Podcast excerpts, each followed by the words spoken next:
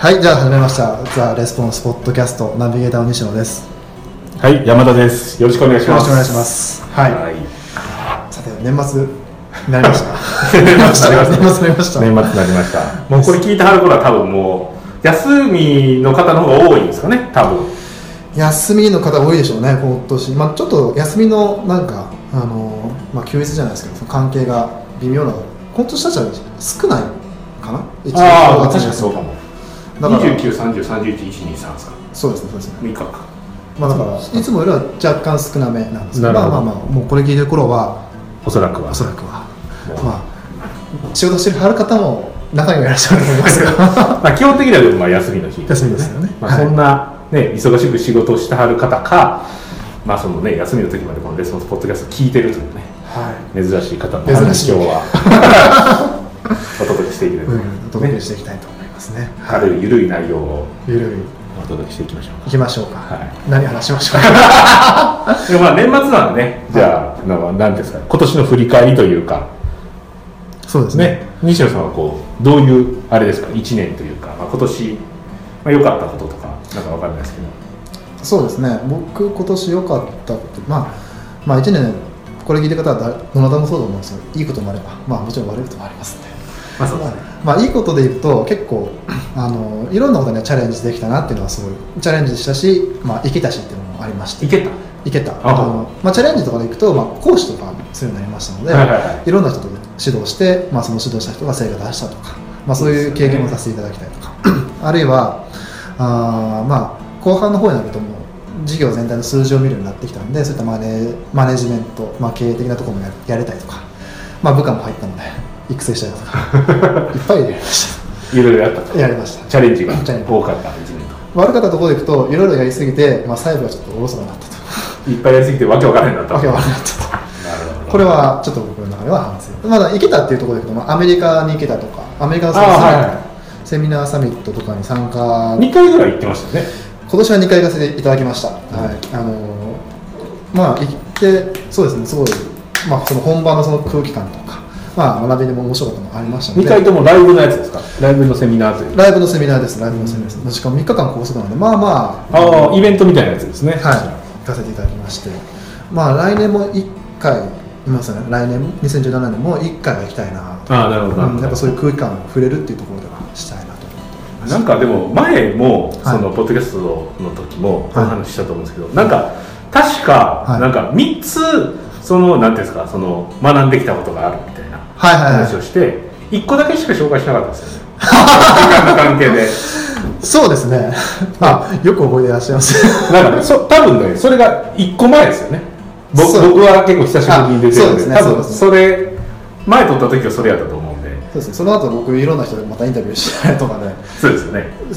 すまあ、流されましたね、流されたから、流まあ、そのどっか行ったんで、まあ、せっかくなんでその、まあ、このね年末にまで聞いてくれる方のためにアあそうですメリカではいはいはい。学んできたことそしたら残り2つ。あと2個もありますからね。シェアをそしたら。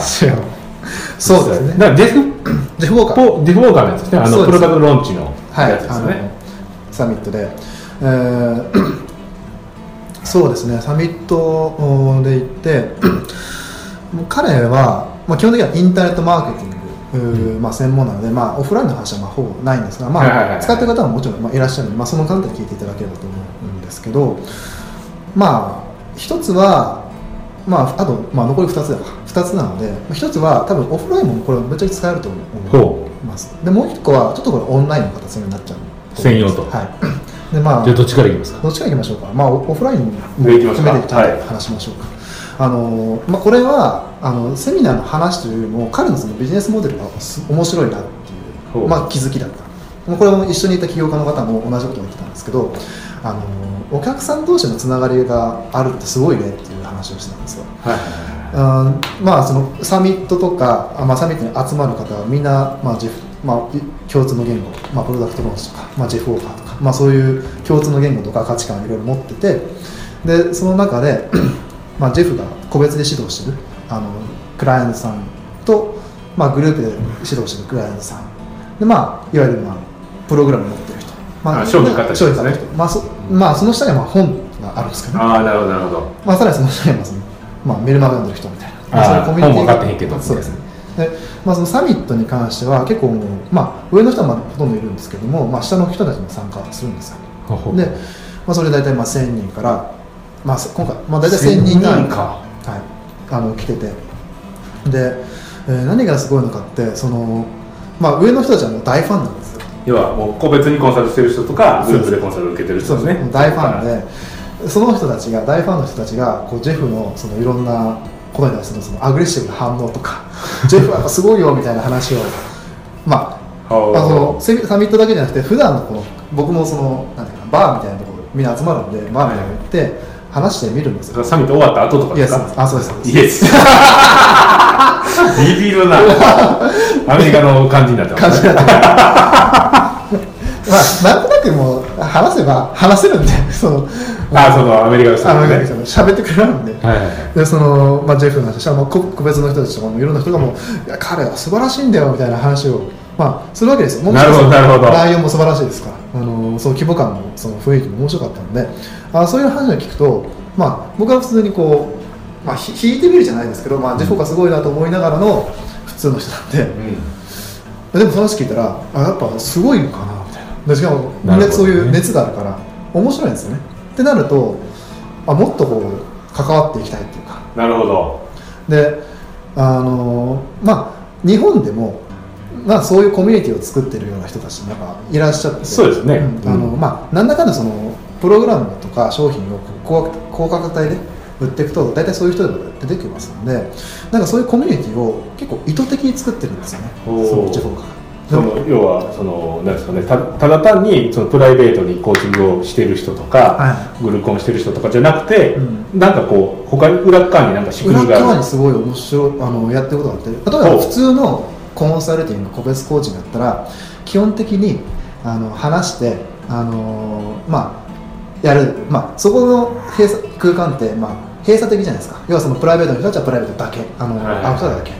でグループコーチはグループコーチだけってそこの空間で基本的には閉鎖されてるものじゃないですか、うん。セグメンテーションって。でもそのサミットとかに関してとそれはもう入り混じるんですよ。なるほどなるほど。でその時にジェフ・ウォーカーが必ずその僕たちが大切し大切にしてる価値観とかの話をするんですよね。でその時に教え合うこととかあのそのひ人を助けることとかそういうなんか、まあ、価値観とかそのジェフ・ウォーカーという、まあ、集まる人たちのなんか文化みたいなものを彼が自分で話してやるんですよ。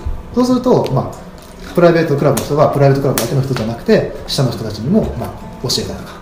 でそうすると教えると今度はまたプライベートクラブの人ってこう、まあ、教えてるからやっぱこう自分の、まあ、教えてるってことで、まあ、自己重要感とかが満たされたりとか。なんか楽しいですよね。そう。あれこれ結構あの単純にいろんな人が集まるイベントかなっていうふうに思ってたらそうじゃなくてそういう、まあ、上の人たちとかが教えてくれたり。でそこその教えてくれた人たちがまた上に上がりたい、まあ、上位の商品変えたいっていうふうになってって、まあ、それはなんかすごいつながってるんだなって思って。実際買ったんですか？かあとね、買おうとは思ってたんですけどなかったんですよ。あ売ってなかったんですか？あなるほどああのコーチングやってたんですけどさすがに日本からコーチングって結構厳しくて。でしかも 一応買われた方もあの日本人で行かれた方で買われた方もいらっしゃったんですよいらっしゃったんですけどやっぱりちょっと厳しい。あの 英語やし英語だし。行かなあかんし。行くんですか？それはも。うあとスカイプのコーチングスカイプのコーチングがメインなんでななんですけどやっぱり行かないとダメだみたいな。ああスカイプで喋っててもまあちょっとみたいな話ですね。であとまあ面白い売り方もしてるんですよ。毎回ジェフ・ウォーカーがみんなからもらったものであのこういうことができたんだよとか。で最初の僕が4月に行った時はフェラーリがお客さんからもらってしまったと。ほ話をしたんですジェフ・ウォーカージェフウォーカー。はいはいはい。お客さんがプレゼントされたんですされた。へうえーって思って、まあ、ぼまあアメリカ人はそういうのないですからわーおみたいな感じなんですよね、僕もああそうなんだとでそのセミナーの、まあ、中盤で、まあ、上位商品の売り込みがあるんですよ。その時にジェフ・ウォーカーが今回は特別なプレゼントがあると。これだよって言ってフェラーリ出したんですよ。ほうそれもらったやつ？もらもらったやつでその いやまあ、まあ、ちょっとちょっとまあお客さんに対するそのねあのあれは別としてあのまあ言うたら確か1000万か2000万か、まあ、それ相当のものを、まあ、今回その上位商品の中でコンテストするから優勝した人にはフェラーリだけどおおマジで？みたいななるほでも、まあ、日本人でやっちゃうとやっぱそのスピーチ化しなきゃいけないんで無理だとスピあーなる日本人でその、まあ、英語できる感覚じゃできないし、うんまあそうなるとちょっともうちょっと参加できひんだと。参加できないちょっと悔しい欲しいけどみたいな。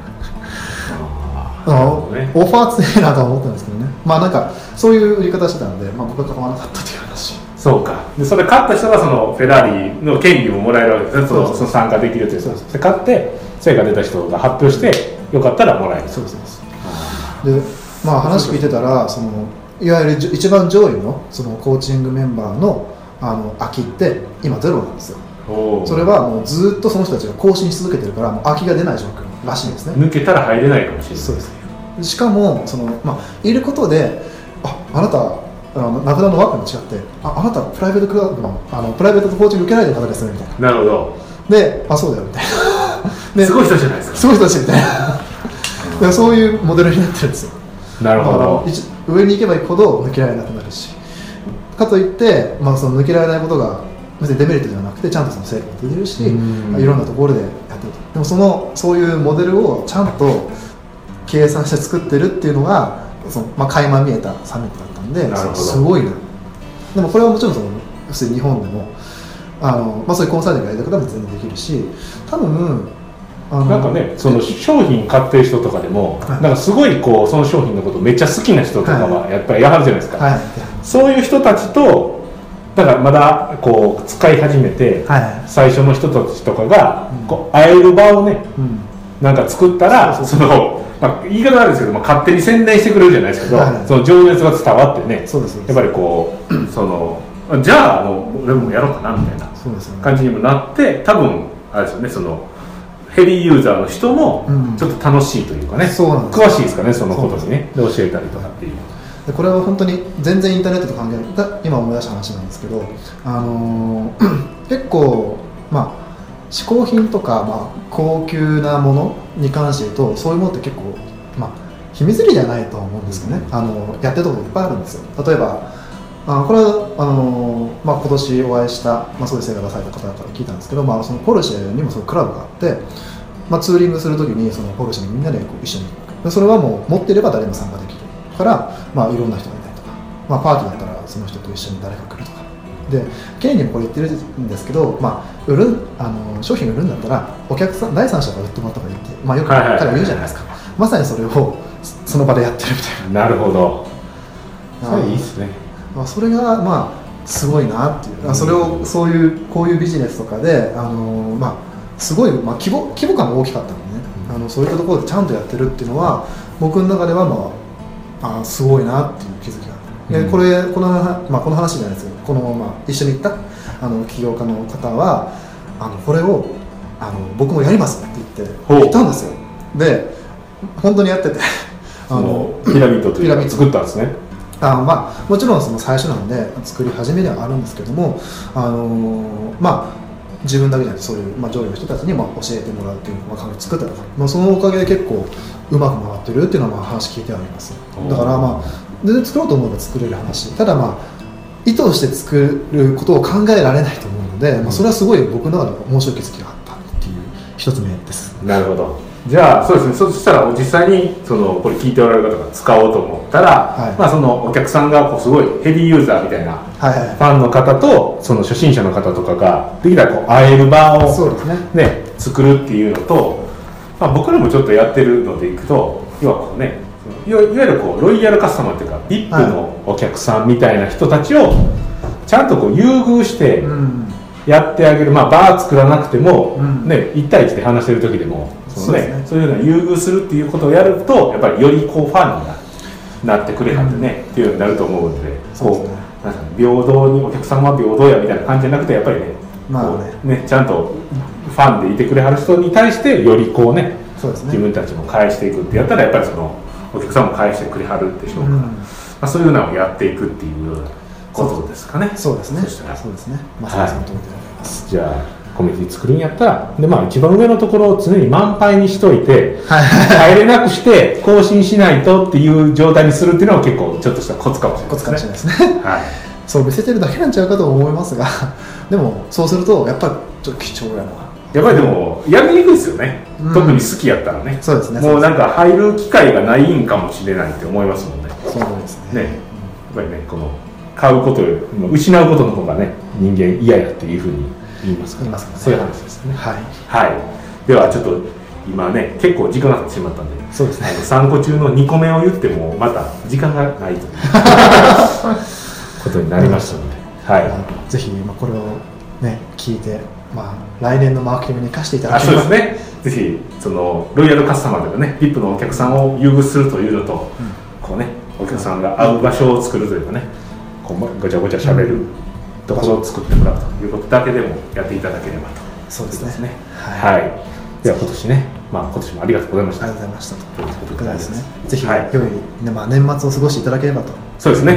でまた来年もまたすぐポッドキャスト流します。またよろしくお願いします。はい。ということで。はい、はい、じゃあ終わりとありがとうございます。ありがとうございました